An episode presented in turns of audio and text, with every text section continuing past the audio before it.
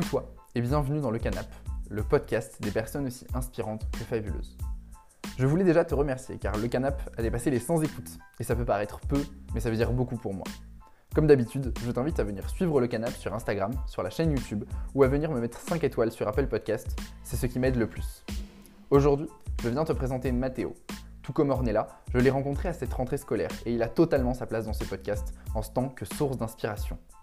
Avec Mathéo, on a parlé masculinité, rapport au corps, d'aller voir un psy et de plein d'autres choses plus intéressantes les unes que les autres. Je te laisse donc tout de suite avec Mathéo. Très bonne écoute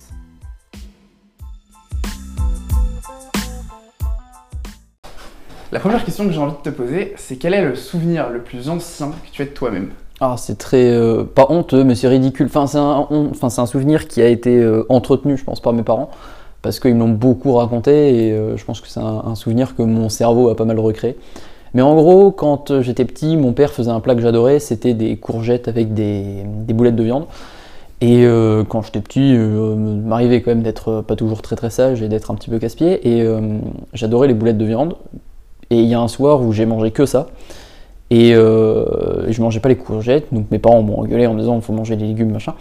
Et euh, j'ai commencé à faire un caprice, on m'a enlevé la dernière boulette de viande qui me, qui me restait, je ne voulais quand même pas manger mes courgettes, Euh, je crois que c'est mon père qui a mangé la boulette de viande, et je me suis mis à pleurer, euh, ma boulette, ma boulette, enfin ma bouillette même, mais enfin bon, ridicule, ridicule.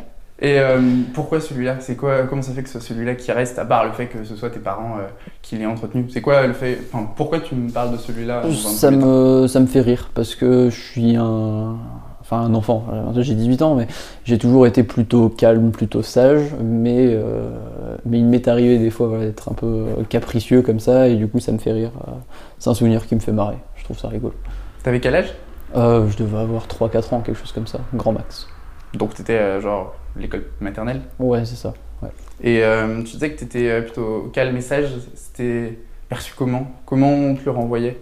Euh, bon, en général, mes parents sont plutôt, enfin, euh, m'ont toujours dit qu'ils étaient plutôt contents. Euh, surtout par rapport à ma sœur qui était un petit peu plus difficile comme enfant. Mais, mais voilà, on m'a souvent raconté que des fois on me laissait jouer dans mon parc ou avec mes jouets et que si je faisais pas de bruit, c'est pas forcément que je dormais, c'est juste que, que je jouais sagement, tranquillement. Et donc, voilà. T'étais plutôt solitaire? Euh, J'imagine. Euh, ouais. Je, il me semble me souvenir que j'aimais bien jouer avec mes parents. Mais je suis vraiment pas sûr, hein, mais il me semble que c'était pas forcément grave si je, si je devais jouer tout seul. Je le vivais assez bien. Donc, euh, Parce que du coup t'as une petite sœur et Ouais. elle a combien d'années d'écart avec on a 5 ans et demi d'écart. C'est beaucoup. C'est pas mal. ouais. Et comment ça s'est passé le- la rencontre avec le système scolaire? Première fois que t'es Euh, arrivé à l'école, le souvenir. Oh, c'est pareil, ultra difficilement. Je... Enfin, perso, j'ai très très peu de souvenirs de ça parce que pareil, j'avais 3 ans, donc c'est un Mhm. peu compliqué. Mais euh, on habitait en plus pas très très loin de l'école et tous les matins, je pleurais pour pas aller à l'école. Et, euh, et donc voilà, et que ce soit. Enfin, je pleurais donc quand j'étais à la maison, sur le chemin et qui durait même pas 5 minutes à pied.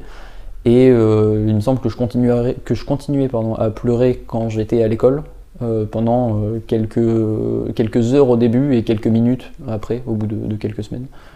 Mais, euh, mais voilà. Je suis pas totalement sûr de ça, parce que je me souviens plus exactement. Et par la suite, quand t'as grandi, que t'es passé à l'école primaire, tout ça, c'était comment? T'avais quel rapport avec ça? Euh, ça allait. Enfin, après, j'ai fait beaucoup d'écoles différentes parce que mes parents ont pas mal déménagé. Il y a eu des divorces, machin, donc j'ai fait pas mal d'écoles, euh, pas mal d'établissements. J'ai toujours redouté la rentrée. Euh, Mhm. Celle que j'ai le moins redoutée, c'est sûrement celle-là, l'entrée à l'université. Euh, parce que je commence à m'assumer et à moins avoir peur du regard des autres, mais sinon j'ai toujours détesté ça. Il me semble que j'ai pleuré le jour de ma rentrée en CM1, quelque chose comme ça. Euh, il me semble que j'ai pleuré à ma rentrée en 6ème, ou qu'en tout cas j'étais pas frais. j'étais clairement très très anxieux et pas du tout à l'aise. Mais, euh, mais voilà, en soi l'école ça va, mais en général ouais, c'est la rentrée, c'est la peur de l'inconnu et, euh, et tout ça. D'accord. Parce que ça se passait comment du coup euh, dans le reste de l'année? Dans, Autant en classe que euh, dans la cour? Bah, en, en soi, à part 6ème, 5ème, je dirais que ça s'est toujours plutôt bien passé. Parce que 6ème, 5ème, vraiment, j'étais. pas vraiment victime de harcèlement, mais j'étais pas le garçon le plus respecté de la cour, ça c'est sûr. Euh, du coup, j'ai eu beaucoup de mal sur ces deux années scolaires-là, mais sinon, non, ça s'est toujours plutôt bien passé. J'ai toujours eu pas mal de copains. Euh, je me fais des copains assez facilement. donc, donc voilà, j'ai souvent joué avec des copains. Donc j'ai jamais vraiment eu de problème à l'école, mais voilà, à part 6ème, 5ème. Tu, tu dis que c'était pas forcément du harcèlement scolaire, c'est-à-dire ça, ça se traduisait comment? C'était quoi? Euh, bah, J'étais un petit peu la, la, tête de turc de la classe, celui qu'on aimait bien embêter. En plus, j'avais les cheveux longs. Et pour un garçon, c'est pas forcément le truc le plus simple à vivre. Mais euh, euh, ouais, au début, j'avais les cheveux longs parce que je trouvais ça bien. J'avais une, une, obsession pour les, vikings. Et les vikings ont les cheveux longs. Et du coup, je voulais faire pareil. Euh, donc voilà. Et après, je garder cette coupe euh, plus par contradiction, enfin par esprit de contradiction, parce que je, je voulais montrer que c'était moi qui décidais, et mais finalement je le vivais pas super bien, parce que euh, je me souviens d'une fois à la piscine en pareil, 6 ou 5 le prof qui m'a appelé de mademoiselle parce que de dos avec les cheveux mouillés, bon bah voilà, et euh, bah, tout le monde qui s'est moqué de moi évidemment pendant bien une ou deux semaines je pense. Et, voilà, mais les moqueries venaient aussi parce que bah, je suis très fin euh, assez grand et, euh, ça venait aussi bien des garçons que des filles. Donc euh, c'est pour ça vraiment ces deux années-là assez compliquées. Quand la première fois que on t'a fait une remarque sur le fait que tu rentrais pas dans le stéréotype du petit garçon? Bah, je pense que c'est avec l'entrée au collège et les cheveux longs.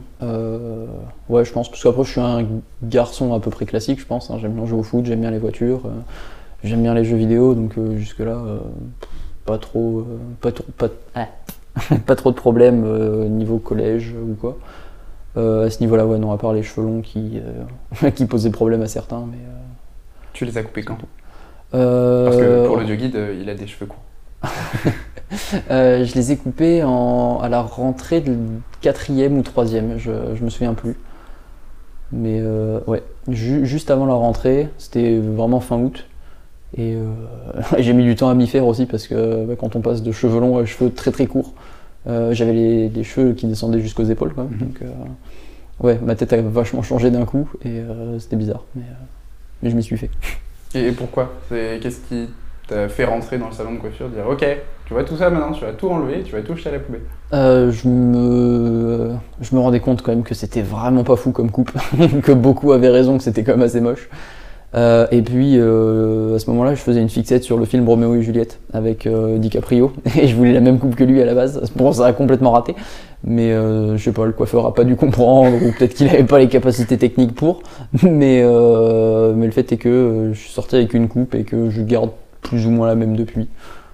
Et du coup, tu disais que 6ème, 5ème, c'était compliqué avec les gens. Et quand est-ce que tu as commencé à avoir des amis avec qui euh, ça marchait bien et euh, c'était facile, entre guillemets, de, les retrouver tous les jours et, euh, et d'avoir une relation qui est pas basée sur te faire bolos par des gens qui ont juste vu des cheveux qui sortaient du cadre? Bah En vrai, depuis quasiment toujours, surtout depuis le CE2, où donc là je suis arrivé dans une école je suis resté jusqu'au CM2. Après, j'ai fait le collège avec les mêmes personnes, le lycée avec les mêmes personnes. Donc, euh, en fait, vraiment, à partir de ce moment-là, ça a commencé à aller. Enfin, ça, a continué à aller et j'ai lié de vraies amitiés. Mais, euh, comment dire, ouais, les années de 6e, 5e, c'était compliqué parce qu'il y avait des gens dans ma classe qui venaient m'embêter, il y avait des gens d'autres classes et même d'autres niveaux qui venaient m'embêter. Et en général, mes potes étaient pas mal suiveurs, parce que bah, quand t'es en sixième, t'es pas mal suiveur. Mais euh, je suis vraiment sorti de ça en quatrième, parce que je, me suis, devenu pote avec un mec qui était dans ma classe d'italien depuis la sixième, et avec qui j'avais pas vraiment parlé. Et euh, lui était très à l'aise avec les filles, parce que il avait toujours été plus ou moins pote avec pas mal de filles. Et à partir de là, c'est donc à la rentrée quatrième que j'ai vraiment commencé à parler à des filles et que ça a commencé à vraiment aller avec euh, plus ou moins n'importe qui. Et, euh, et puis je pense que quand on est arrivé en quatrième, je pense que tout le monde a plus ou moins euh, pris en maturité. Et du coup, les moqueries ont cessé ou ont grandement diminué. beaucoup, on a appris à réfléchir là-dessus. On a aussi beaucoup appris à jouer de ça, jouer de l'autodérision et tout. Donc ça s'est calmé naturellement. Parce que du coup, euh, avant la quatrième, tu avais zéro ami-fille Enfin, genre les deux seules figures proches que tu avais de filles, c'était ta mère et ta sœur Euh, plus ou moins en vrai, ouais, il y avait euh, bah, quand j'étais en, en- enfin, du, du CE2 au CM2, euh, donc dans cette école à, à Drape, un petit village à côté de Nice. le rapport avec les filles était très particulier. Enfin, c'est un peu cliché, je trouve. C'est le, rapport en général. On joue beaucoup à trap-trap, les filles attrapent les garçons, et euh, c'était surtout ça. C'était je sais pas comment dire, une espèce de rivalité, on va dire, entre sexes, mais euh, que, tout le monde entretenait, hein, vraiment, que ce soit les filles ou les garçons, on était très peu copains avec euh, des personnes du sexe opposé. Je sais pas si c'était l'école, la région qui faisait que, ou l'époque, peut-être, j'en sais rien. Mais euh, ouais, du coup, voilà, et vu que quand je suis arrivé en 5e, 6e, c'était un petit peu compliqué, j'allais pas vers grand monde de nouveau, et, euh, et donc ça m'a pas permis à cette époque-là de, de commencer à côtoyer des filles. Mais, euh, mais donc ça s'est réglé en, en quatrième. Et euh, tu disais tout à l'heure que du coup, euh, quand. Parce que si, c'est du harcèlement, quand tu te faisais harceler à l'école, tes amis ont suivi, tu, tu l'as vécu comment? Euh, bah, je le vivais pas forcément mal parce qu'ils étaient pas méchants euh, avec moi. C'est juste qu'en général, ils, euh, ils ils allaient pas contester ce qu'on disait. Tu vois, quand on me traitait de maigrichon, bon, en soi, c'était vrai. Et c'est juste qu'ils prêtaient pas attention et que voilà. Après, non, c'est pas mes amis m'enfonçaient pas non plus. Donc à ce niveau-là, j'ai eu de la chance parce que c'est pas le pas le cas de tout le monde. Mais ouais, non, voilà, ils étaient plus spectateurs sans rien faire qu'acteurs, clairement. Et du coup, euh, t'as plutôt grandi dans, un groupe de mecs, entre guillemets, avec des potes qui sont majoritairement, voire exclusivement des, garçons. Ça se passait comment de grandir dans un groupe totalement masculin? Bah, euh, s'il n'y avait pas eu cette rupture en quatrième, je pense que je serais euh, un espèce de stéréotype masculin euh, qui gonfle le torse tout le temps et qui fait tout pour impressionner les filles et qui fait tout pour impressionner même les autres mecs. Parce que euh, je sais pas si c'est naturel euh, chez l'homme ou quoi, mais c'est vrai que en grandissant comme ça entre garçons, euh, après en plus il y avait cette période de, de fin de primaire où tout le monde raconte des mensonges pour euh, paraître mieux que les autres et tout. Et euh, ouais, s'il n'y avait pas eu cette rupture en quatrième, clairement, euh, je serais devenu une espèce de gros stéréotype, je pense, masculin. euh, terrible. Pourquoi C'était quoi? Elle venait d'où la pression pour être ça? Elle venait des, de l'intérieur, c'est-à-dire des potes avec qui t'étais? Est-ce que c'était propre à eux ou c'était propre à l'ambiance générale euh, qui était là? Est-ce que ça venait de l'extérieur? Je sais pas, ça venait peut-être de l'extérieur parce que quand on était petit, il y avait encore beaucoup de difficultés à assumer la part de féminité d'un garçon ou quoi. Mais euh, je pense que juste quand on a euh, aux alentours de 10 ans, je pense qu'on fait un petit peu ce qu'on voit, on va dire. Euh, donc euh, quand tu vois les hommes autour de toi, que ce soit moi, ma famille ou euh, la famille de mes potes ou quoi, bah, on voyait toujours des hommes, on va dire, avec un grand H comme voilà, des stéréotypes masculins. Quand on regardait des films, c'était que ça. Donc je pense que c'est juste qu'à 10 ans, tu te poses pas la question et que tu reproduis ce que tu vois sans te remettre en question. Et voilà, si en plus de ça, tu ne noues pas d'amitié avec des filles, ça, ça s'entretient. quoi. C'était quoi à cette époque-là euh, ton modèle, entre guillemets? La personne qui était un personnage qui pouvait être réel ou fictif, tu disais ouais, c'est ça que je vais être. Euh, j'ai pas vraiment de souvenirs. Je, il me semble qu'à cette, période-là, j'aimais beaucoup les Fast and Furious, que je, série de films que j'aime toujours beaucoup, mais euh, j'avais sûrement euh, comme exemple Brian O'Connor, donc un des, personnages principaux. J'aimais beaucoup le foot. Euh, certains joueurs de foot que, que j'adorais, et c'est vrai que c'est plus ou moins des, des joueurs de foot qui pourraient rappeler ce côté un peu masculin. euh, toujours fort et tout, parce que j'avais une, préférence pour les défenseurs au foot. Euh, et c'est vrai que cette préférence vient du fait que quand tu es un bon défenseur, tu es quelqu'un qui laisse pas passer les autres joueurs. Et donc il y a une espèce de, supériorité, on va dire. Ça s'entretient plus ou moins. Et du coup, en quatrième, tu rencontres euh, des filles et ça se passe comment? Euh, au début, c'est très bizarre parce que, euh, évidemment, les premiers jours, je parle pas. Parce quand même, faut pas déconner, je suis trop timide. Du coup, les premiers jours, je... en fait, ce qui se passe, c'est que je dis bonjour à mes potes, et y compris à ce, à ce pote-là, donc Lucas. Euh, lui va dire bonjour aux filles et moi je reste derrière lui plus ou moins caché. Euh, je dis bonjour aux filles vite euh, un petit ah, coucou, je suis là mais pas trop. Et, et, du coup voilà et puis à force, je sais pas qui a le premier, qui, ouais, je sais pas qui est d'abord allé vers l'autre, mais il y a un moment où avec les filles on a commencé à discuter normalement comme, comme des êtres humains et, et du coup je suis devenu pote avec, avec ses copines à lui. Et ça t'a apporté quoi comme relation que tu avais. Enfin, est-ce que ça a été un gros changement, du coup, direct, ou euh, ça a pris plus de temps Et euh,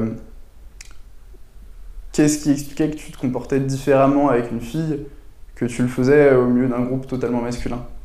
Euh, ça, ça a mis un peu plus de temps, mais c'est vrai qu'au début, peut-être quelques semaines après la rentrée, j'ai commencé à voir certains de mes potes qui, eux, restaient toujours entre mecs comme des personnes immatures et euh, comme des enfants, machin. J'étais un petit peu méprisant là-dessus, c'était pas toujours très sympa. Mais euh, ça m'a appris à avoir un petit peu de recul et euh, je pense qu'en même temps ça m'a.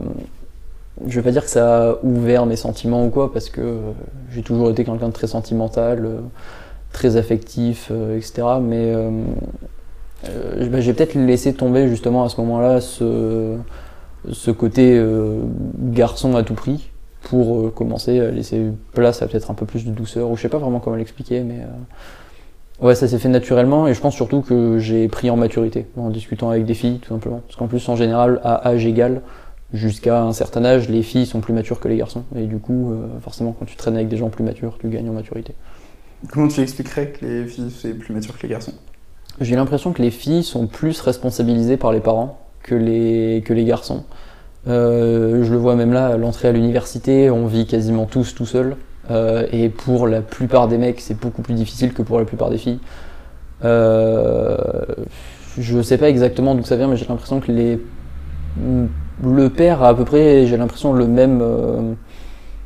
j'ai l'impression que le père se comporte plus ou moins pareil avec son fils ou avec sa fille, mais j'ai l'impression que la mère couvre plus son fils alors qu'elle va, euh, euh, comment dire, elle va responsabiliser sa fille. C'est peut-être aussi ce côté euh, qu'on garde depuis une certaine époque où la mère apprend à la fille à devenir une, une femme, une vraie qui s'occupe de la maison et tout. Je pense que c'est des trucs qu'on a plus ou moins gardés inconsciemment dans les familles classiques, on va dire. Et donc, je pense que c'est pour ça que quand on arrive à 18 ans, qu'un garçon qui vit tout seul, bah, c'est la panique. Que faire le ménage, faire la vessie, la lessive, faire la vaisselle, faire à manger, euh, une catastrophe, beaucoup trop de trucs. Alors que pour une fille, c'est à peu près normal et, euh, qu'elle s'en sort beaucoup mieux que nous. C'est comme ça que ça s'est passé avec tes parents? C'est-à-dire euh, ton père se comportait de la même façon avec toi et avec ta sœur, et ta mère avait tendance à plus te couver? Bah après, dans, dans ma famille, c'est un petit peu particulier parce que j'ai donc mes parents se sont séparés quand j'avais à peu près 7 ans, donc ma sœur 2. Euh, je fais partie de ces premiers enfants, je pense, à avoir vraiment des parents qui se séparent. Euh, D'ailleurs, au début, c'était un petit peu compliqué aussi à l'école parce que les premières années, quand j'étais jusqu'en jusqu'en primaire à peu près, quasiment tous mes potes avaient encore leurs parents ensemble, alors que maintenant, euh, la majorité des parents de mes potes sont, plus, sont séparés. Mais euh, du coup, ouais, mon père s'est toujours plus ou moins comporté de la même manière avec euh, ma sœur ou avec moi. Et euh, ouais, je pense que ma mère me couvre plus. Non, mais même c'est sûr. c'est sûr parce que j'ai toujours eu des difficultés à faire à manger, on va dire, à la maison. Euh, on me laissait pas forcément faire, ou même on me proposait pas forcément, alors que euh, ma sœur fait beaucoup plus de trucs avec ma mère, des gâteaux, des trucs comme ça. Donc euh, bah après ça vient aussi un petit peu de moi parce que je suis pas forcément fan de cuisine, mais mais ouais, il y a des trucs que ma sœur fait beaucoup plus tôt que moi. Après, ça vient aussi d'une rectification de l'éducation des enfants, parce que bah, vu que je suis le premier, ma soeur le deuxième, la deuxième, il y a forcément des, ajustements, on va dire, que mes parents ont fait naturellement, mais euh, ouais, je pense que. Ouais. Et euh, du coup, euh, ton père se comportait de la même façon qu'avec ta soeur qu'avec toi, et c'est-à-dire, comment ça se passait? C'était quoi ta relation avec ton père? Bah avec mon père, bah, on le voyait pas souvent, vu que on le voyait à peu près un week-end sur deux et la moitié des vacances en gros. Euh, du coup, il y avait peu tous les trucs chiants, on va dire, de parents à enfants, c'est-à-dire les devoirs, les tâches ménagères ou quoi, tout ça c'était moins présent, même si mon père nous aidait beaucoup à faire nos devoirs. Mais euh, ouais, il était aussi sévère avec moi qu'avec ma sœur. Euh, quoique peut-être un petit peu moins avec ma sœur, parce que c'était un peu, un peu la princesse. Mais, euh, voilà, mais par exemple, quand on sortait, euh, c'était euh, pareil, on faisait les mêmes activités. euh, ma sœur a été initiée au foot comme moi. À peu près de la même manière, quand euh, elle voulait pas faire quelque chose, euh, bah, elle se faisait engueuler pareil. Enfin, quand elle voulait pas faire quelque chose. Genre quand elle voulait pas manger, par exemple. Parce que si elle voulait pas aller se baigner, c'est pas grave. Mais, euh, mais euh, ouais, non, mon père a été à peu près pareil niveau éducation avec moi qu'avec ma soeur. Et euh, tu disais tout à l'heure que tu étais quelqu'un de sentimental. Et euh, pourquoi, enfin, qu'est-ce qui fait que tu le notifies? C'est-à-dire que est-ce que tu as une, une émotivité qui fait que tu avais l'impression qu'elle était plus grande que celle de la moyenne Euh, ouais, je pense, c'est même quasi sûr. Je pleurais beaucoup quand j'étais petit, euh, pour rien. Euh, j'étais vachement sensible. Je m'attache très très facilement à des personnes. ça a toujours plus ou moins été le cas. Et j'ai souvent vécu les choses avec très très peu de recul et en les vivant très très fortement, quoi que ce soit. Euh, j'ai beaucoup, j'ai pas mal souffert du, de la séparation de mes parents. Et euh, euh, par exemple, il suffit que je, enfin, je stresse aussi très très facilement pour plein de choses. J'ai très très peur de l'inconnu. Euh, très souvent, c'en est à, à m'en rendre malade. Mon estomac, il se met à faire des saltos arrière pour un rien. C'est terrible. Il y a des moments où j'avais peur. Je voulais pas aller chez mon père. Il y a un moment où je l'ai un peu détesté. Et euh, l'idée d'aller chez lui, un petit peu de force, ça me, ça me rendait malade. Et j'étais malade en général le vendredi soir et le lundi. Euh, j'ai raté pas mal de lundis de cours comme ça euh, parce que j'étais malade en revenant de chez mon père, alors que objectivement ça se passait bien. Mais ouais, souvent trop de trop d'émotions que je contrôlais pas et que je laissais faire. Même encore maintenant ça m'arrive. Est-ce qu'on t'a, enfin, est-ce qu'on t'a déjà appris entre guillemets, ou alors au moins expliqué que c'était possible de, de les contrôler Enfin, parce que ça a été un sujet à un moment qui a été, euh, qui a été verbalisé, c'est-à-dire ok, ça, ça te, ça t'handicape entre guillemets. Enfin, ça euh, te donne plus de fil à retordre. Et euh, ben, tu peux faire ça, tu peux faire ça pour, pour faire en sorte que tu puisses le gérer quoi. Pas spécialement, j'ai vu pas mal de psy quand j'étais petit. Euh, il me semble pas qu'il m'ait beaucoup aidé à ce niveau-là. C'est surtout, euh, l'image que j'ai du psy quand j'étais petit, c'était surtout quelqu'un que j'allais voir pour raconter mes problèmes et qu'en sortant ça allait mieux. Euh, je me souviens pas de. en tout cas, mon cerveau n'a pas de souvenir de séances de psy euh, où le psy me raconte quelque chose. Les seuls souvenirs que j'ai, c'est moi qui parle, le- moi qui pleure souvent. Euh, j'ai un psy qui me faisait des dessins aussi, mais euh, j'ai pas de, de souvenir d'échange avec un psy. Euh, ma grand-mère m'a pas mal aidé parce que ma grand-mère et ma mère sont un peu pareilles là-dessus, surtout ma grand-mère. Et ma grand-mère m'a appris à avoir du recul sur plein de choses et à m'auto-analyser. Donc voilà, c'est comme ça que j'ai réussi à régler un petit peu mes problèmes, c'est avec les conseils qu'elle m'a donnés et bah, à force, vivre quelque chose avec beaucoup d'émotions. Et le lendemain, par exemple, ou euh, quelques jours plus tard, réfléchir à euh, ce que j'ai vécu euh, physiquement, on va dire, et comment est-ce que je l'ai ressenti, et essayer de voir s'il n'y avait pas des, des choses que je pouvais améliorer. Je me parle beaucoup tout seul, et ça m'aide en général à me convaincre ou à me rendre compte de, certaines choses, et c'est comme ça que, que j'ai combattu ça, mais c'est pas mal, pas mal tout seul. Tu disais tout à l'heure que tu étais malade de voir ton père parce que tu le détestais à ce moment-là. Qu'est-ce qui. Pourquoi en fait? Euh, je me souviens de surtout la période où, euh, donc avec ma mère, ma soeur, on a déménagé à Marseille pour euh, rejoindre mon père. Deux semaines après, une ou deux semaines après, mon père est parti avec sa maîtresse, donc qui était dés- désormais ma belle-mère. Et du coup, forcément, ma mère l'a très très mal vécu. Ma sœur, même si elle comprenait pas, elle le vivait quand même assez mal, parce que donc, ma sœur avait trois ans à peu près.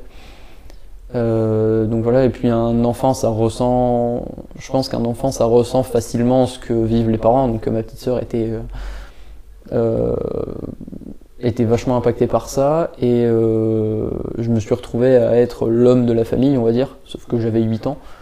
Donc euh, je me suis mis tout seul hein, des responsabilités sur les épaules euh, que j'étais pas censé assumer et, euh, et, voilà surtout que je voyais ma mère bah, toute seule dans une ville qu'elle connaissait pas où elle connaissait personne et euh, même si elle faisait tous les efforts possibles pour pas le montrer parce que euh, en général une maman essaye quand même de, de protéger ses enfants de ce genre de choses ça se voyait ça se ressentait et je comprenais bien que c'était de, de la faute de mon père surtout que j'ai assisté à la scène de séparation et euh, donc les larmes de ma mère, euh, les hurlements qu'elle a pu pousser, euh, sûrement des, des noms d'oiseaux qui ont dû voler dans la pièce aussi, mais ça je m'en souviens pas trop. Euh, du coup là c'est quelque chose qui m'a vachement impacté et puis euh, forcément consciemment ou pas ma mère qui a dit des trucs sur mon père. et puis pareil après quand elle a rencontré mon beau-père, ben, lui aussi forcément en voulait à mon père et puis de me voir aussi mal. Euh, ça arrangeait pas les choses. Il y a des fois où je rentrais d'un week-end chez mon père qui s'était bien passé et je disais que c'était nul, que je m'ennuyais. Donc forcément, ma mère et mon beau-père euh, reprochaient des trucs à mon père qui n'avaient pas lieu d'être finalement, donc c'était aussi de ma faute. Et euh, du coup, comme ça, ça s'est entretenu et au final, euh, et au final, on détestait tous mon père et c'était c'était sympa, ouais. pas mal. Tu penses encore que c'était ta faute? Euh, en partie, en partie oui, puisque, puisque si j'avais été honnête avec moi et avec ma mère et mon beau-père, ils auraient pas, pas autant haï mon père. Ils l'auraient quand même détesté pour beaucoup de choses, mais ils auraient pas, par exemple, ils auraient pas reproché à mon père qu'on ait des week-ends ennuyeux, parce que c'était pas toujours le cas. Quoi. Voilà. Alors, pour le coup, je sais pas si je garderai ça, mais dis-toi que en étant un enfant, c'est compliqué d'être neutre, surtout quand ça touche tes parents. Euh, moi, j'ai appris à être neutre avec mes parents il y a pas longtemps, vraiment pas longtemps du tout. Du coup, enfin, euh, te mets pas cette pression de c'est ta faute parce que t'as envie de plaire à tes parents. Et oui, euh... non, mais je, je, sais, je sais, mais euh, puis je me rends bien compte que à 8, enfin entre 8 et 12 ans, j'avais pas le recul nécessaire pour euh, pour me dire euh, bah non fais pas ça ça va juste ajouter des problèmes. Moi le seul truc que je pensais enfin la seule chose à laquelle je pensais c'était réconforter ma mère et lui dire euh, en gros plus ou moins tout ce qu'elle avait envie d'entendre. Et du coup, euh, du coup mais à contrario il y a un moment où je disais que je passais des mauvais week-ends chez mon père. Et quand ma mère commençait à s'énerver un petit peu trop contre mon père je défendais mon père. Et du coup je me prenais la tête avec ma mère. Des fois ça allait jusqu'aux pleurs autant d'elle que de moi. Et euh, ça n'avait aucun sens. ça n'arrivait à rien et ça n'allait nulle part. Du coup, euh, quand tu es arrivé euh, en quatrième, tu as rencontré des filles avec qui tu as commencé à être pote, mais euh, c'était quand le début du sentiment amoureux? C'est quoi la première fois où tu t'es dit elle est papillonne dans le ventre? En quatrième, quand j'ai commencé à parler à des filles, je pense que ouais, non, c'est à peu près au même moment. Peut-être pas le même jour, mais ouais, je pense que c'est quelques mois après j'ai eu ma première euh, meilleure amie. Et euh, très rapidement j'ai développé des sentiments. Et pareil je contrôlais pas mes sentiments et je les connaissais pas. Et même encore maintenant j'ai du mal des fois à savoir exactement ce que je ressens et euh, et puis l'amitié et l'amour c'est quand même vachement proche et du coup euh, ouais, du coup j'ai foutu le bordel entre nous c'était sympa mais euh, Ouais, j'ai souvent confondu le sentiment que tu ressens envers un meilleur ami ou une meilleure amie et le sentiment amoureux. Donc, donc ouais, finalement, ça vient à peu près de la même époque pour les filles. Et, et ça s'est passé comment? C'est-à-dire, avec cette fille, c'était comment Enfin, du coup, euh, c'était quoi l'histoire? Comment ça s'est passé? Bah, au début, donc, on est devenus super potes naturellement parce qu'on avait des centres d'intérêt communs, parce qu'on s'entendait bien, on se marrait et tout. Euh, du coup, moi, du haut de mes, euh, je devais avoir quoi, 13 ans, je me suis dit, ah là là, mais dis donc, ça doit être ça, être amoureux, c'est trop bien. Et euh, j'ai essayé de lui faire comprendre de manière maladroite, je sais plus exactement comment je m'y suis pris. Il me semble même qu'il y a une fois où je suis allé la voir en lui disant, ouais, est-ce qu'on peut sortir ensemble tous les deux? Pas du tout romantique. et bah, elle m'a dit non, parce que bah, voulait de moi en tant que Camille, et puis c'était tout.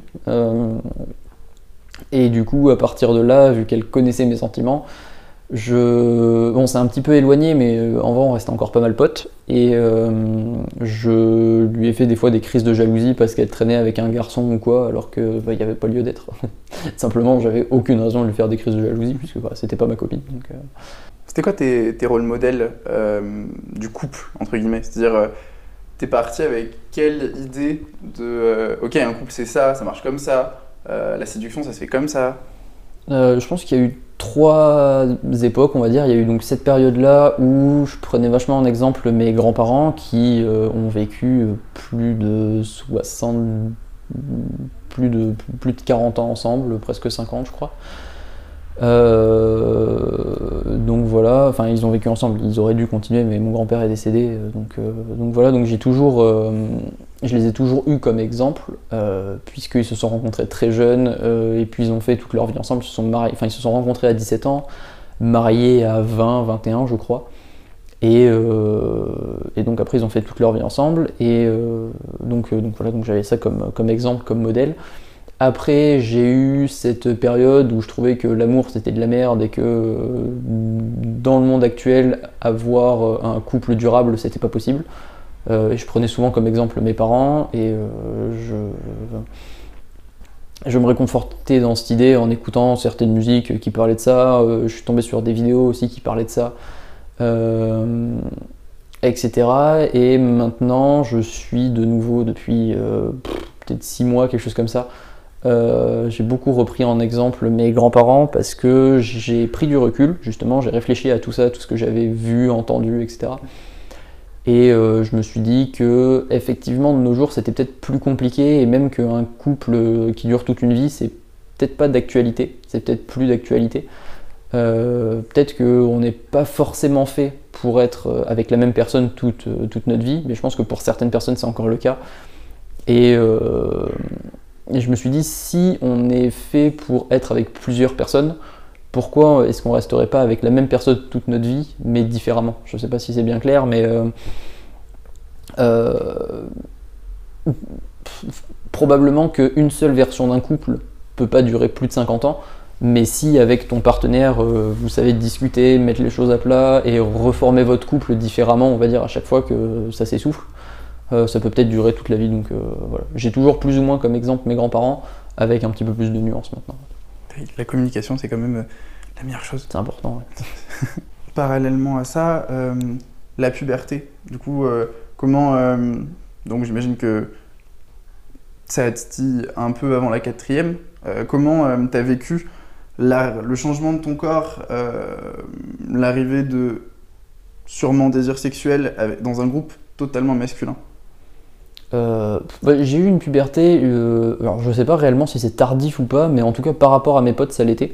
Euh, j'ai même des potes qui ont mué euh, en sixième, donc terrible. Ils avaient des voix de papa à 12 ans. Mais voilà, je sais qu'on est quelques-uns dans le groupe à avoir un petit peu mal vécu ce genre de choses. C'est pareil, la, la pousse de, pilosité a été aussi un sujet évidemment euh, de débat. Mais euh, j'ai commencé vraiment à faire ma puberté, je pense, en quatrième justement, donc euh, j'étais plus entouré seulement de garçons. Mais j'étais toujours évidemment très très pote avec, avec mes copains, on va dire. Et du coup, c'est un sujet qui vient naturellement entre garçons. plein de choses comme ça. Et il y a des fois des mensonges toujours pour paraître euh, au même niveau que les autres. Euh, donc voilà, mais euh, comment dire Peut-être à l'entrée du lycée, j'ai commencé à abandonner cette idée de la, pu- la puberté, c'est être un homme ou, euh, ou tout ce genre de choses. Pareil, j'ai commencé à abandonner cette idée de, de devenir un stéréotype masculin en peut-être seconde, seconde première. et j'avais pas du tout fini ma puberté, puisque même encore maintenant, je suis pas sûr d'avoir totalement mué. Mais, euh, mais du coup, ouais, non, ça a mis beaucoup de temps pour moi. Euh, je voyais mes potes qui, pour la plupart, euh, étaient devenus des hommes, entre guillemets, ils avaient des poils, etc. Et euh, du coup, j'étais pas très très à l'aise avec ça, essayé d'en parler le moins possible. Je me suis rapproché d'un pote qui était un petit peu dans le même cas que moi. Donc voilà, on est devenu. pas on est devenu super potes parce que c'était déjà le cas, mais c'est vrai qu'on s'est un petit peu rapproché et on s'est alliés, on va dire, pour résister à plein de choses comme ça. Euh, c'est pareil, il y a un, jeu mais d'une débilité sans faille euh, que faisaient les garçons entre eux au collège. Euh, Enfin, il y en avait plusieurs, mais il y en a un par exemple où on se mettait en cercle on, faisait un cercle, jusque-là tout à fait normal. Et le but du jeu, c'était à tour de rôle de mettre un coup de poing sur l'épaule de gauche de ton camarade de droite. Bref, tu frappais ton camarade de droite. Et bah, voilà, on passait nos récrés à faire ce genre de choses. Et il y a une fois où on s'est dit, oh, oh là là, c'est ennuyeux, euh, on reste juste en cercle. Si à la place, on se claquait les cuisses, parce qu'on était en short, c'était l'été, et tout le monde s'est dit, ouais, trop bonne idée, on fait deux équipes. Et finalement, tous les mecs qui se la racontaient, on va dire, se sont retrouvés dans la même équipe, et je me suis retrouvé tout seul avec ce pote-là. Donc, pour comment te dire que ça a un peu mal fini, il n'y a pas eu de réel blessé, mais j'avais mal aux jambes à la fin. Euh, j'avais les jambes un peu rouges, et, euh, et du coup, voilà, ouais, c'est un moment qui peut paraître euh, classique, on va dire, puisque donc toute notre équipe est partie en face. Mais c'est vrai que du coup, on s'est retrouvés nous deux qui avions pas tout à fait fini notre puberté et qui l'assumions plus ou moins euh, face à tous, tous- tous les stéréotypes masculins, on va dire. Et euh, donc, euh, donc voilà, c'est une image qui, qui peut être intéressante à, Ouais. à étudier et à prendre avec du, re- du recul. ouais.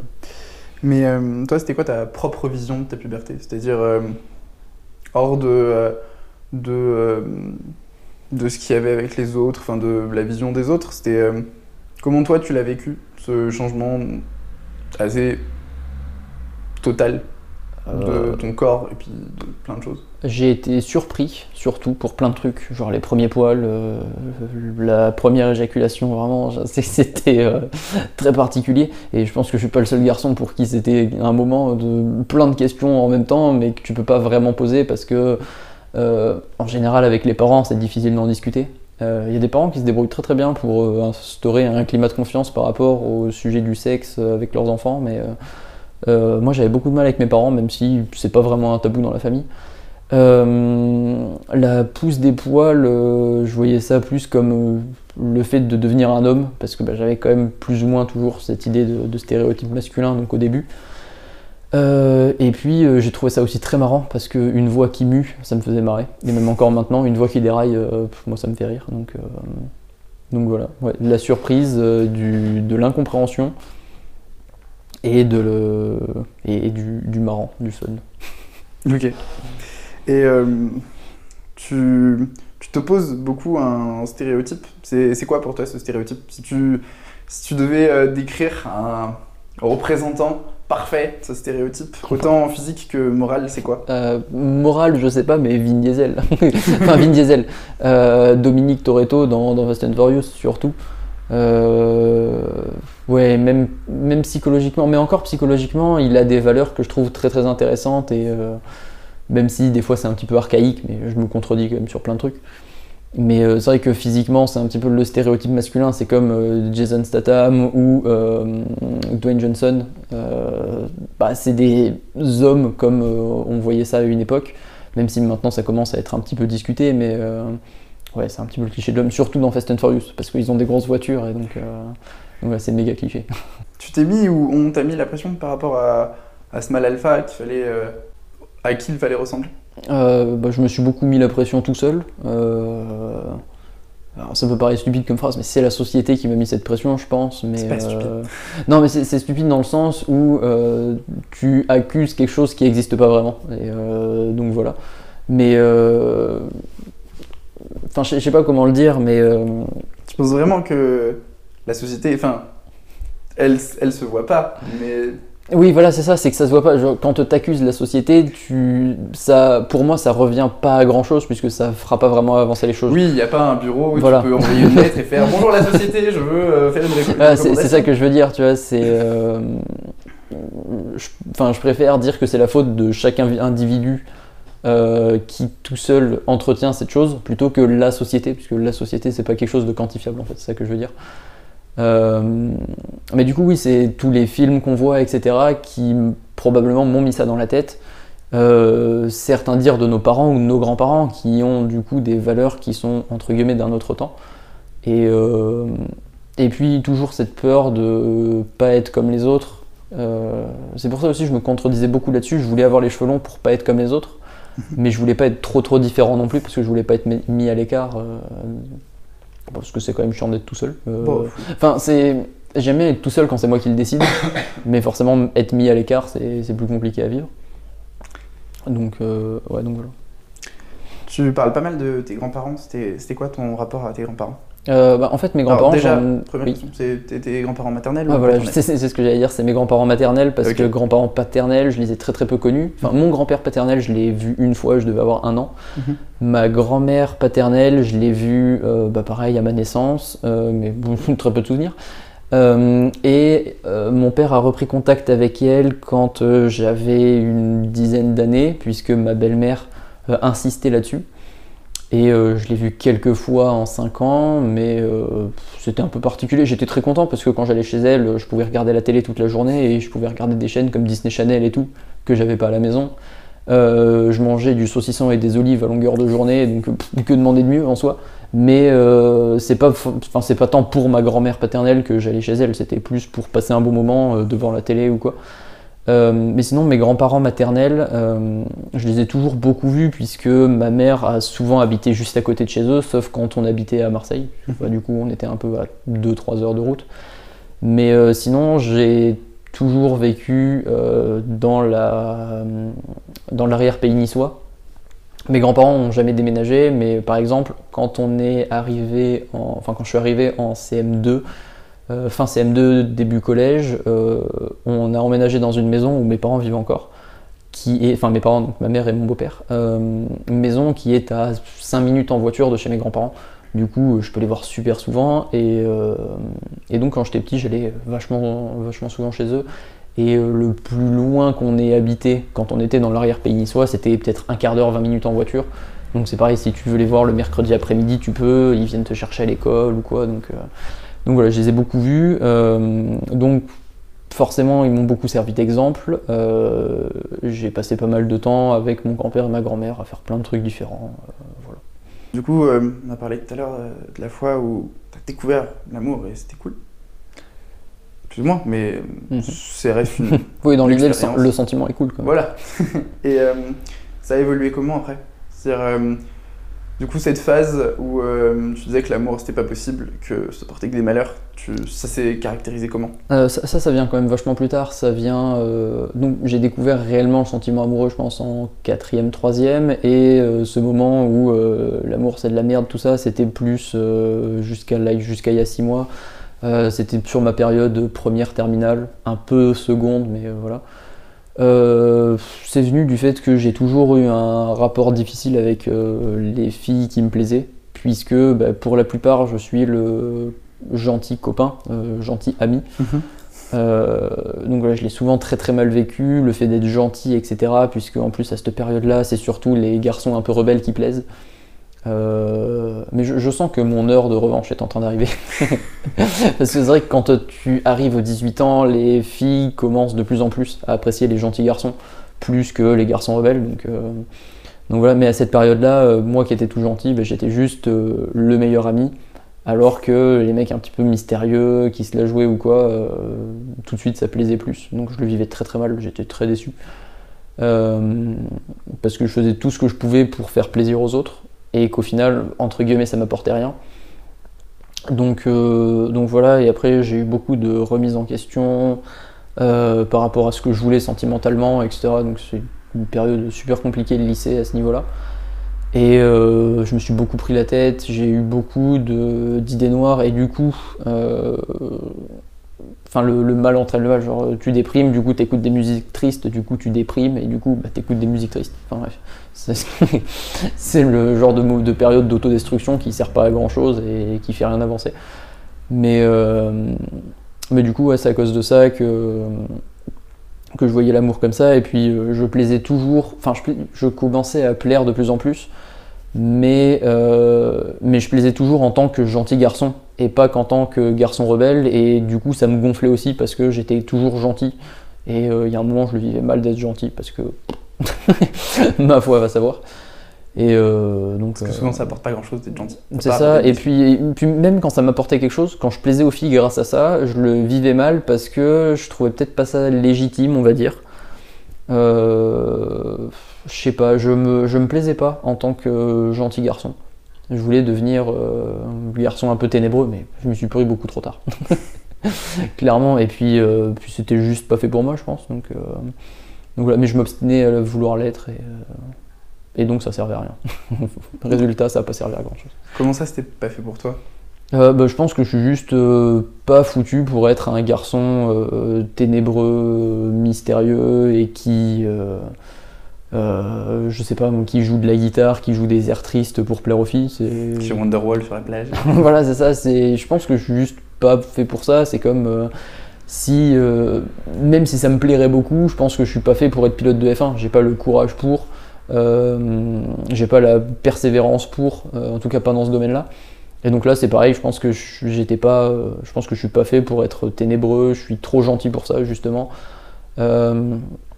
J'arrive pas à garder mes distances avec quelqu'un que j'apprécie. Euh, donc voilà, quand quand il y a quelqu'un que j'apprécie, en général, je lui dis, je lui fais comprendre, je passe un, moment avec lui. D'ailleurs, que ce soit en amitié ou en amour. hein, je- Donc, euh, donc voilà. non, je pense que ouais, je suis juste pas foutu pour. Je trouve que t'as pas de courage? Euh, j'ai en tout cas, j'ai pas le courage pour être pour conduire à 300 dans des virages, ça c'est sûr. Ok. Euh, Je te l'accorde. voilà, donc euh, c'est pour ça qu'il faut être un petit peu, un peu dérangé, je pense, pour, euh, pour ça. Mais si, je dois avoir un petit peu de courage quand même de temps en temps. Mais si, ouais, il y a eu deux trois moments où il a fallu que je sois courageux, mais c'est peut-être pas ma qualité première. Clairement, on vivrait à l'époque médiévale, je serais pas le premier sur les champs de bataille. Oui, mais enfin, c'est parce qu'on te demande. Et en plus de ça, ça fait quoi? Un mois qu'on se connaît? Mhm. Ça fait 46 minutes qu'on parle. Et franchement, je peux te citer au moins trois moments où tu as eu besoin de courage. Et où tu l'as Oui. eu. Ouais, enfin, c'est pas le courage dans le même sens. Je vois le.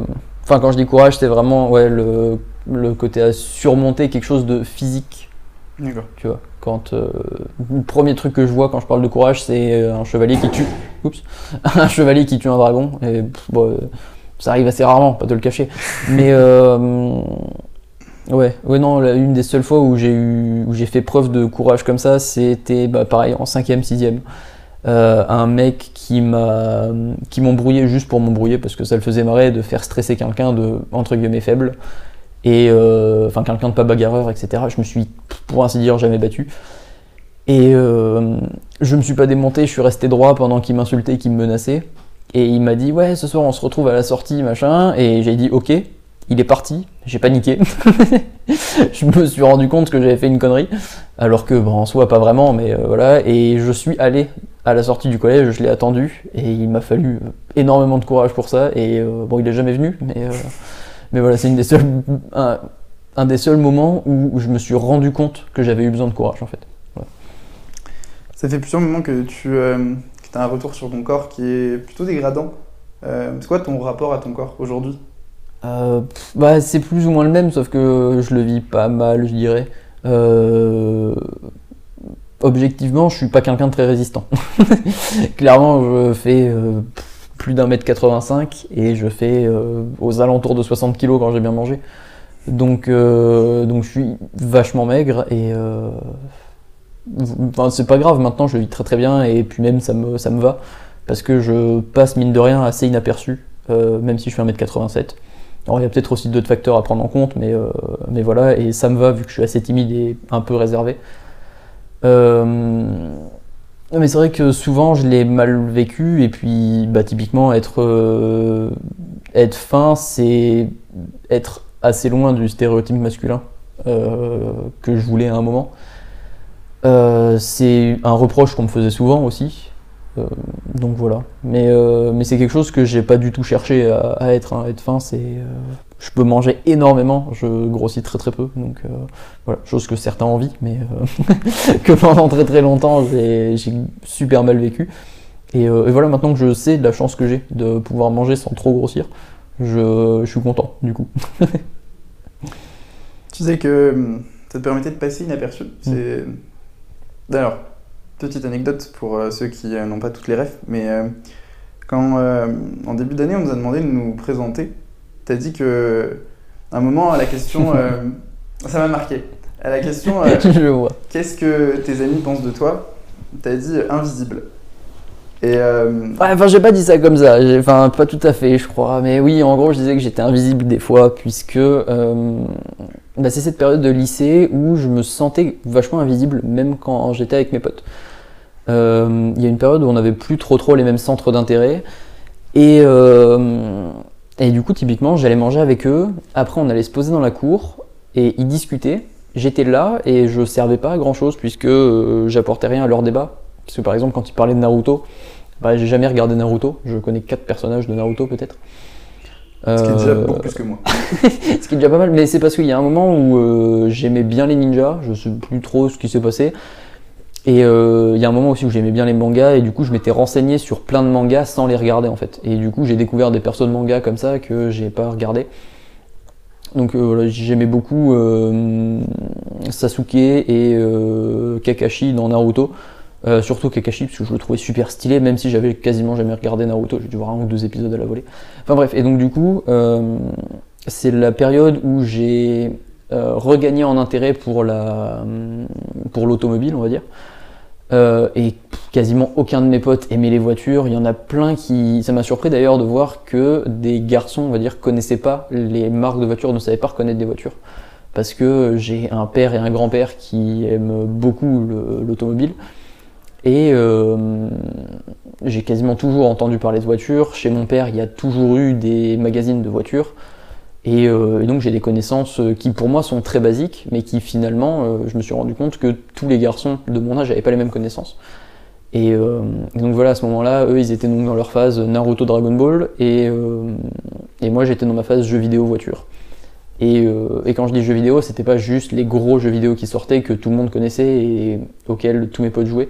C'était vraiment tous les petits jeux. Je m'intéressais aux petits studios euh, finlandais, danois, euh, français ou quoi. Et euh, tout le monde s'en grattait autour de moi. Du coup, j'avais vraiment l'impression d'être invisible. Et, mais je sais qu'à côté de ça, je pouvais compter sur mes potes quand j'avais besoin et qu'ils venaient me voir quand ils avaient besoin, etc. Qu'on était toujours autant potes. Mais c'est juste que je servais plus à grand chose, on va dire, dans les débats qu'il y avait, etc. Et donc, ouais, je me sentais invisible. Et, et voilà, tout simplement. Tu disais que tu as eu pas mal d'idées noires au, au lycée. euh, Mm. Ça s'est matérialisé comment? Euh, genre comment est-ce que je le... enfin, en gros, comment est-ce que je passais mes journées bah, euh, Vu que c'était la période où je servais pas à grand chose dans les débats, souvent je partais dans un coin de la cour tout seul à écouter de la musique. euh, puisque ça me gonflait de rester avec eux, de les écouter parler et de rien pouvoir faire en fait. Donc euh, quitte à pas parler avec eux, autant faire quelque chose que, euh, dont j'avais envie. Donc euh, bah là, dans, ce cas-là, en général, écouter de la musique, jouer à des jeux sur mon téléphone, euh, regarder des vidéos sur mon téléphone, euh, ce genre de trucs. Euh, le soir, quand je rentrais, je jouais beaucoup à la console pour me vider la tête.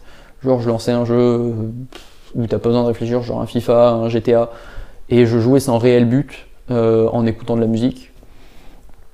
Je me réconfortais en regardant des trucs bah, qui allaient dans mon sens, forcément.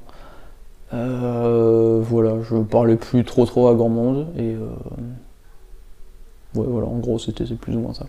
Tu l'as déjà verbalisé? Là?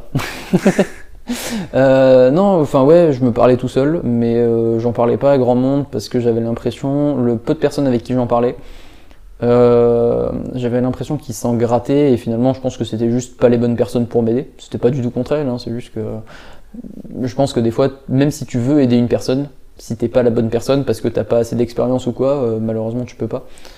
Et euh, donc voilà, je passais beaucoup de temps sur internet et euh, d'ailleurs, et c'est là que j'ai rencontré des gens avec qui j'ai fait des lives et avec qui je m'entends encore toujours très très bien, dont un pote qui habite à l'autre bout de la France. Donc j'habitais à Nice et lui habitait en Vendée et je me suis jamais senti aussi proche de quelqu'un. J'ai acheté une Xbox One pour jouer avec lui.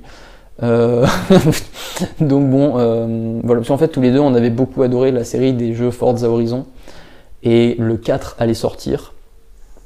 Et je voulais absolument y jouer, surtout avec lui, parce qu'on parlait beaucoup de voitures, justement, il adore les voitures, et j'avais enfin trouvé quelqu'un avec qui parler de voitures.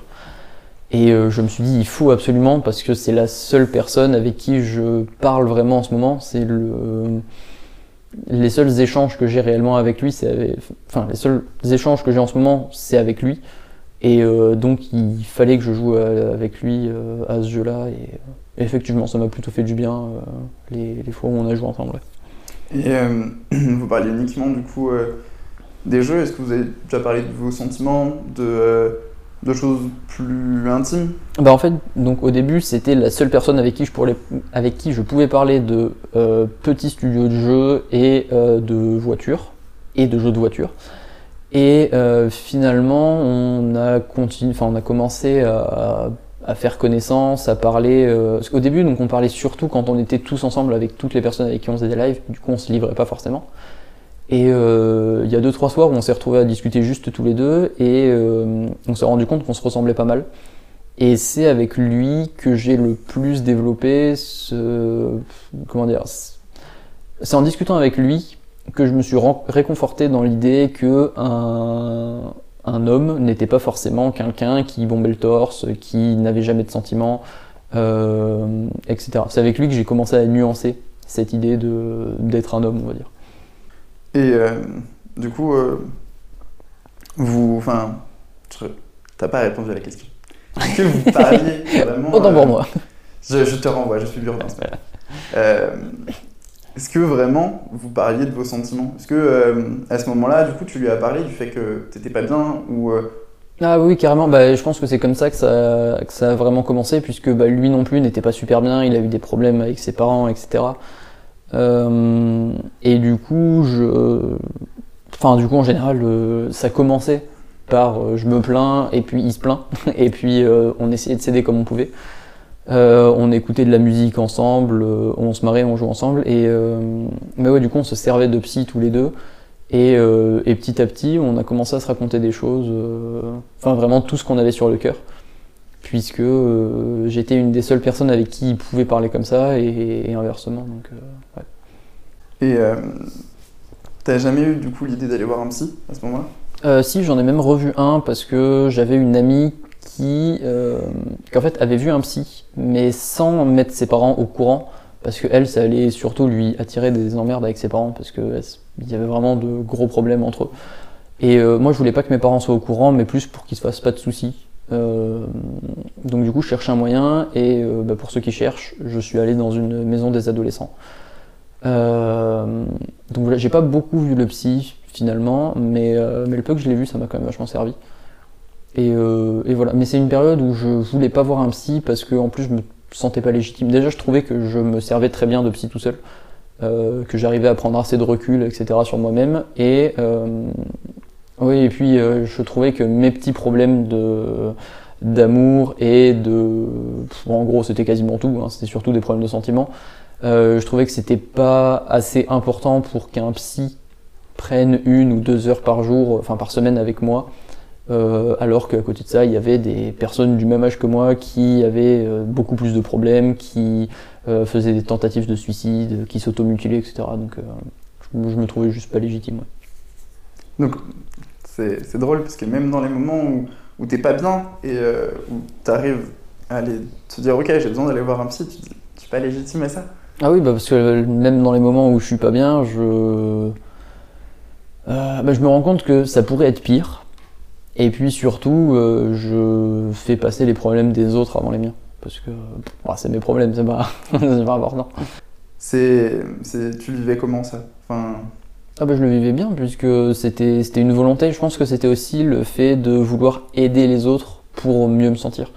Genre euh, il y a une période où je discutais avec des gens, euh, par exemple des, des personnes que je, genre, genre des potes de potes, donc euh, des personnes que je connaissais finalement très très peu, à qui je disais bonjour le matin et c'était tout. Et les quelques fois où je voyais qu'elles n'étaient pas forcément dans leur assiette, j'allais les voir et euh, j'essayais de les faire parler pour qu'elles aillent mieux. Et puis euh, j'ai dit un nombre de fois incalculable euh, cette phrase de ah bah si t'as besoin, tu sais que je suis là, machin. Et ça leur a servi des fois parce que parfois ça fait du bien de parler à quelqu'un qu'on connaît pas ou très très peu. Et donc voilà, mais je pense que c'était un, euh, c'était le manque de confiance en moi et le manque, euh, enfin et le mal-être qui faisait que je voulais réconforter les autres pour me sentir mieux euh, derrière. Je pense que c'était fortement lié. Après, évidemment que je préfère que tout le monde aille mieux, parce que c'est quand même plus sympa de vivre dans un monde où tout le monde va bien. Mais il y avait aussi une grande part, je pense, qui était pour moi. le rôle de chef de famille, entre guillemets, qu'on t'a donné, du coup, quand tes parents se sont séparés, euh, ça en est où ça? Bah, enfin déjà, c'est pas vraiment qu'on me l'a donné, hein, c'est vraiment que je l'ai pris. Parce que je pense que ma mère avait pas besoin qu'un gamin de 8 ans se prenne pour l'homme de la famille. euh... Où est-ce que ça en est aujourd'hui? Je m'en détache. Mais euh, bah, c'est lié au fait que je laisse mes sentiments euh, passer après ceux des autres. Puisque j'essaye le plus souvent possible et du mieux que je peux de protéger ma mère et ma soeur surtout. Euh, mais euh, sinon, je... ça fait longtemps que j'ai accepté que mon beau-père ait pris la place d'homme de la famille. Euh, il y a un moment, je pense que c'est quand j'ai commencé à avoir ma puberté, que je voulais absolument pas, parce que bah, déjà ça faisait quelques années que c'était moi le seul homme de la famille, avec ma mère et ma sœur. Et puis en plus, je devenais physiquement, on va dire, un homme, et du coup, je voulais pas que quelqu'un prenne cette place-là.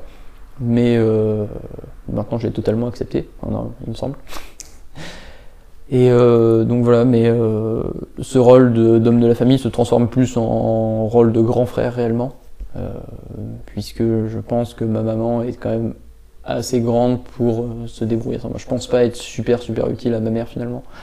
Dans ses problèmes d'adulte en tout cas, parce que bah, j'ai que 18 ans et je pense pas réellement pouvoir l'aider dans quoi que ce soit. mais avec ma sœur, j'essaye d'être le meilleur grand frère possible. Ça se passe comment avec ta sœur? Euh, plutôt bien. Je faut bien avouer que même si quand j'habitais encore chez mes parents, il y avait des disputes, surtout à la fin.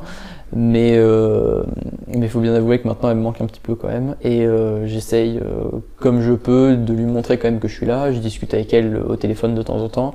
Et il y a pas longtemps, je lui ai commandé un pull visionnaire, donc la marque de Big et.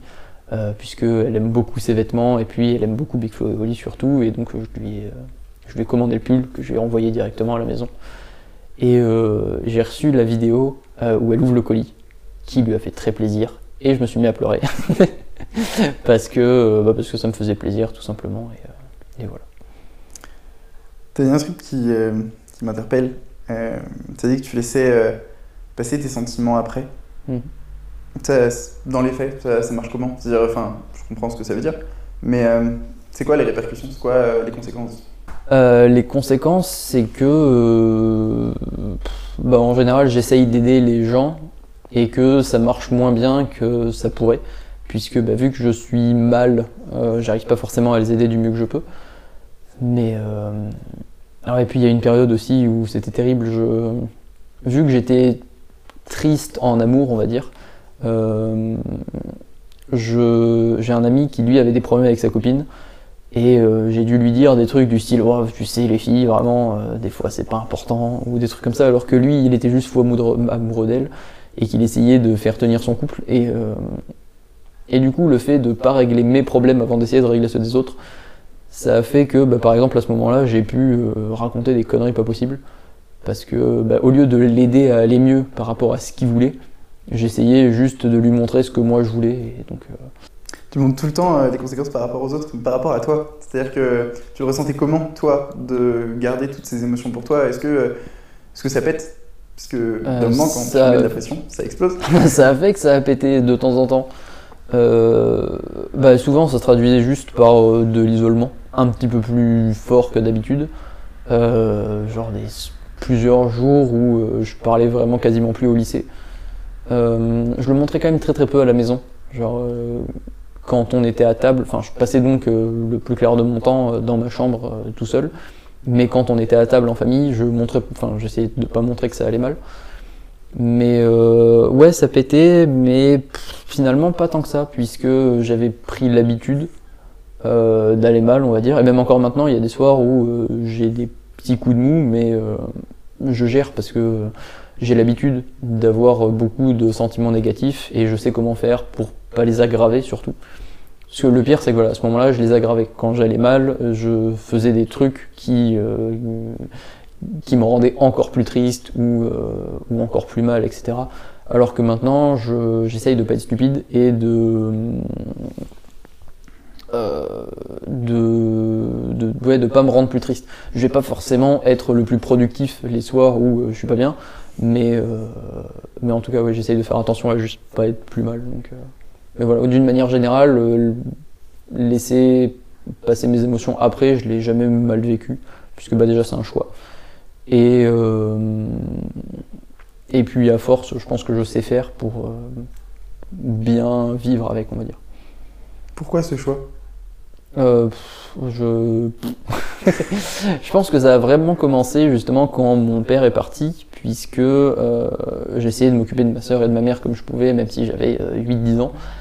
Et euh, je pense que c'est une habitude que j'ai gardée, un sentiment de bien-être du fait d'aider les autres. Euh, et puis le manque de confiance en moi, qu'on n'a pas vraiment évoqué d'ailleurs, mais euh, ce qui est quand même bizarre, puisqu'il est quand même Mais prépondérant. euh. Il est quand même prépondérant et c'est bizarre que j'en ai pas encore parlé. Mais euh, peut-être parce que ça s'arrange aussi ces derniers temps. Mais euh, ouais, j'ai très souvent eu peu d'estime pour moi et peu confiance en moi. Et euh, je pense que ouais, c'est surtout un manque d'estime de moi. Et du coup, me dire que mes problèmes, c'est pas grave, puisque euh, soit je sers pas à grand chose, soit parce que je ne suis pas important, ou euh, voilà, selon les périodes, hein, ça varie. Euh, je me dénigre pas toujours de la même manière. c'est important de se renouveler. Mais euh, c'est-à-dire, c'était quoi les différents renouvellements? Euh, comment ça en termes de période Genre qu'est-ce qui faisait que ça changeait ou, Non, euh, qu'est-ce qui faisait que tu te, tu te dépréciais? Pff, Non, mais je pense que ça a toujours été du coup plus ou moins le cas, puisque ouais, ça doit toujours venir de là, me dire que bah, ma sœur était toute petite et donc euh, qu'il fallait plus que je m'occupe d'elle, ma mère qui était euh, qui n'avait plus de mari et que du coup il fallait que je m'en occupe et euh, je sais pas, peut-être le fait que je sois un garçon aussi, ça joue peut-être. Et le fait que, euh, bah, du coup, j'avais, j'ai très très rarement vu mon père pleurer. Mon grand-père, il me semble pas. Et d'une manière générale, oui, un homme ça pleure pas. Et du coup, je pense que inconsciemment, euh, c'était un peu ça aussi. Me dire que un, un homme euh, est toujours le même, peu importe, euh, peu importe ce qui lui arrive en fait. Et je pense qu'il y a même une période où je pensais qu'un homme ne pouvait pas aller mal. Je pense que ouais. C'est quoi qui t'a fait changer d'avis? Euh, le fait de grandir et de réfléchir. Et surtout de me rendre compte que soit j'étais pas un homme à proprement dit, soit bah, finalement les hommes ça a des sentiments. Et, euh, et du coup me dire à un moment, bah, je peux pas être comme euh, ces stéréotypes d'hommes qui ne ressentent jamais rien. Physiquement, euh, visiblement j'en suis incapable, ou en tout cas euh, pas pour l'instant, je suis pas foutu pour. Et euh, voilà, à force de pleurer pour pas grand chose, être euh, triste pour pas grand chose, être très stressé, etc. euh, je me suis dit qu'il fallait juste que je les assume et que finalement euh, ça servait à rien de toujours tout garder pour moi. Parce qu'il y a des fois où ça m'a vraiment. euh, ça m'a un peu plombé le moral, où ça m'a même rendu agressif, des fois. Alors que je suis rarement agressif. hein. Ça arrive pour ainsi dire jamais. Et euh, oui, il y a une période où je prenais beaucoup sur moi et ça me rendait agressif. Et euh, je pense que c'est un des trucs qui m'a fait me rendre compte que ça servait à rien que je prenne toujours pour moi. Et euh, qu'il fallait que je laisse euh, sortir des fois la tristesse ou quoi. Parce que, euh, parce que c'était pas bon ni pour moi et surtout pas pour les autres. quoi. Laissez sortir vos sentiments, en général. C'est important. C'est nécessaire.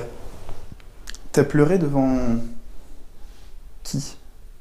Euh, devant ma grand-mère souvent, devant ma mère quelquefois, Euh, devant mon père aussi. En fait, je pleurais assez facilement, mais euh, je l'assumais pas forcément, je pense. Euh, ça m'est même arrivé de pleurer à l'école, mais, euh, mais j'essayais de le cacher quand même parce que bah, par rapport aux autres garçons, ça le faisait pas. Euh, mais maintenant, euh, depuis que j'ai passé ça, je pense que j'ai pleuré devant à peu près, enfin pas devant tout le monde, mais je me suis rarement, rarement retenu quand quand il y avait besoin, peu importe l'image que ça pouvait dégager.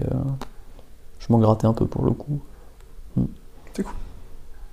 C'est important. Pleurer aussi, c'est cool. Et euh, le départ à Vichy, ça s'est passé comment?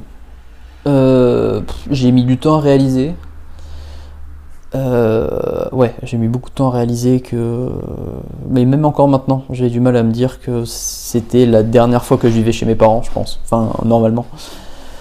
Donc, bah, pour moi, ça s'est plutôt bien passé. Ma sœur l'a a bien caché son jeu, on va dire. Je me doutais qu'elle le vivait mal, mais elle le montrait pas. Et c'est peut-être trois jours avant mon départ qu'elle s'est mise à me à me regarder genre avec des yeux euh, presque pleins de larmes et me dire ah tu sais que t'es beau toi quand même et euh, Et en vrai, c'était grave mignon.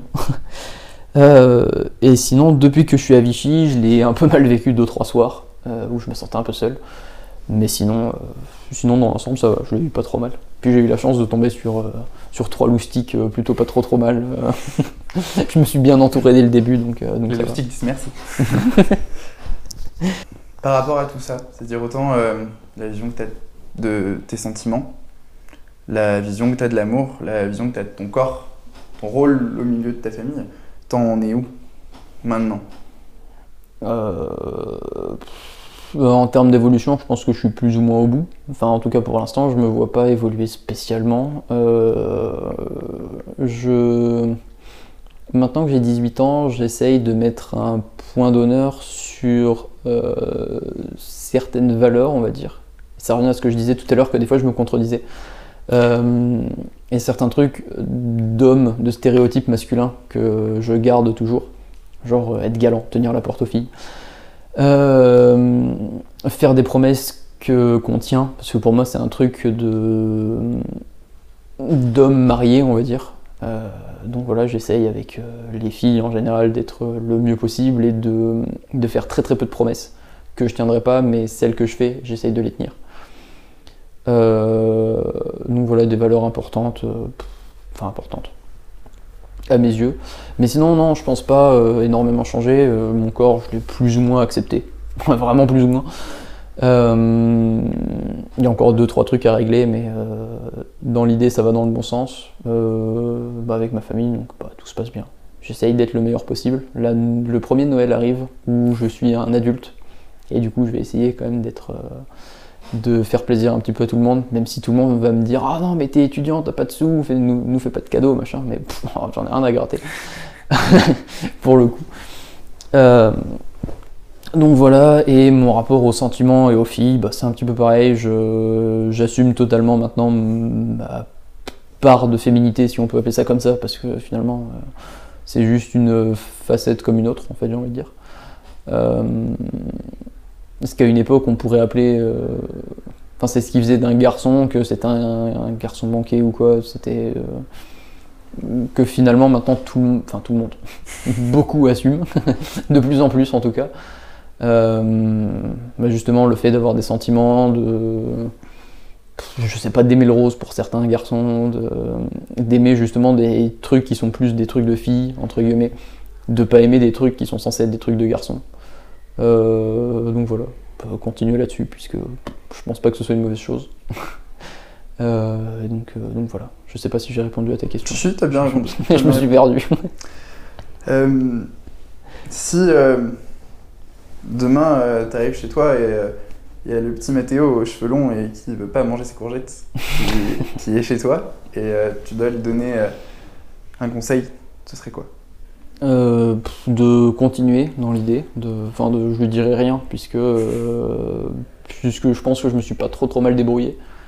Euh, à la limite d'essayer d'être un petit peu plus persévérant dans certains domaines, de moins se laisser avoir par la flemme et voilà. Mais sinon dans l'idée je changerai pas grand chose puisque je j'ai beaucoup de regrets, mais euh, ma vie a fait ce que je suis maintenant et je trouve que je suis pas trop mal. Je suis, je pense, pas très très loin de la meilleure version de moi-même, on va dire. Et donc, euh, ouais, j'aurais pas envie de changer grand chose. Si tu devais conseiller euh, un rôle modèle, du coup, bah, on a beaucoup parlé, mais un rôle modèle de masculinité ou en général quelque chose qui te rappelle toutes ces, qui te rappelle tout ça et qui, euh, qui transmet ce message, ce serait quoi? Un, Euh, un conseil. un conseil euh, de, je sais pas. T'as tout ton temps. Je suis perdu. Un conseil d'écouter ses convictions, de, de, de croire en soi et il me semble que c'est un de tes invités qui a déjà dit ça sur le podcast, de- d'essayer d'être la meilleure version de soi-même. Ou c'est peut-être même toi, je sais plus. Euh, il me semble l'avoir entendu ici. Je réécoute très peu, du coup, euh, je pourrais pas vous envoyer, il faut tout écouter, c'est dommage. Hein. Peut-être ailleurs, je sais plus, mais euh, ça s'entend de plus en plus de pas essayer d'être parfait, mais d'être la meilleure version de soi-même, et donc euh, donc c'est important. Juste essayer de trouver qui on veut être et qui on peut être surtout, Parce que typiquement, je, voilà, je pense pas pouvoir être un, un- une grande star. Il y a très peu de chances pour que je puisse être un, une, une rock star. Parce que bref, j'ai 18 ans et j'ai quasiment jamais fait de guitare, donc déjà ça part assez mal. Euh, Mais euh, non, je pense que ouais, écouter sa voix et essayer d'écouter, de comprendre qui on est et de continuer sur la lancée et d'être la meilleure version de soi-même. ouais. C'est un bon conseil. Voilà. Bah, merci beaucoup. Bah de rien, merci à toi.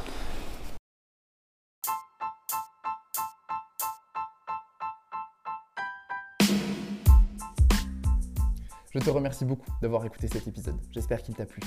Je t'invite à venir me dire ce que tu en as pensé sur les réseaux du Canap. Le Canap est dispo sur YouTube, mais aussi sur de nombreuses plateformes de podcast que tu trouveras dans la description de cet épisode. Avec Mathéo, on a parlé masculinité, un sujet qui me passionne. Je te mets donc dans la description de cet épisode différents liens qui traitent de ce sujet si tu as envie de te renseigner un peu plus dessus. N'hésite pas à me donner des suggestions d'invités pour le Canap, c'est toujours un plaisir. Je te dis à très bientôt pour un nouvel épisode et en attendant, prends soin de toi.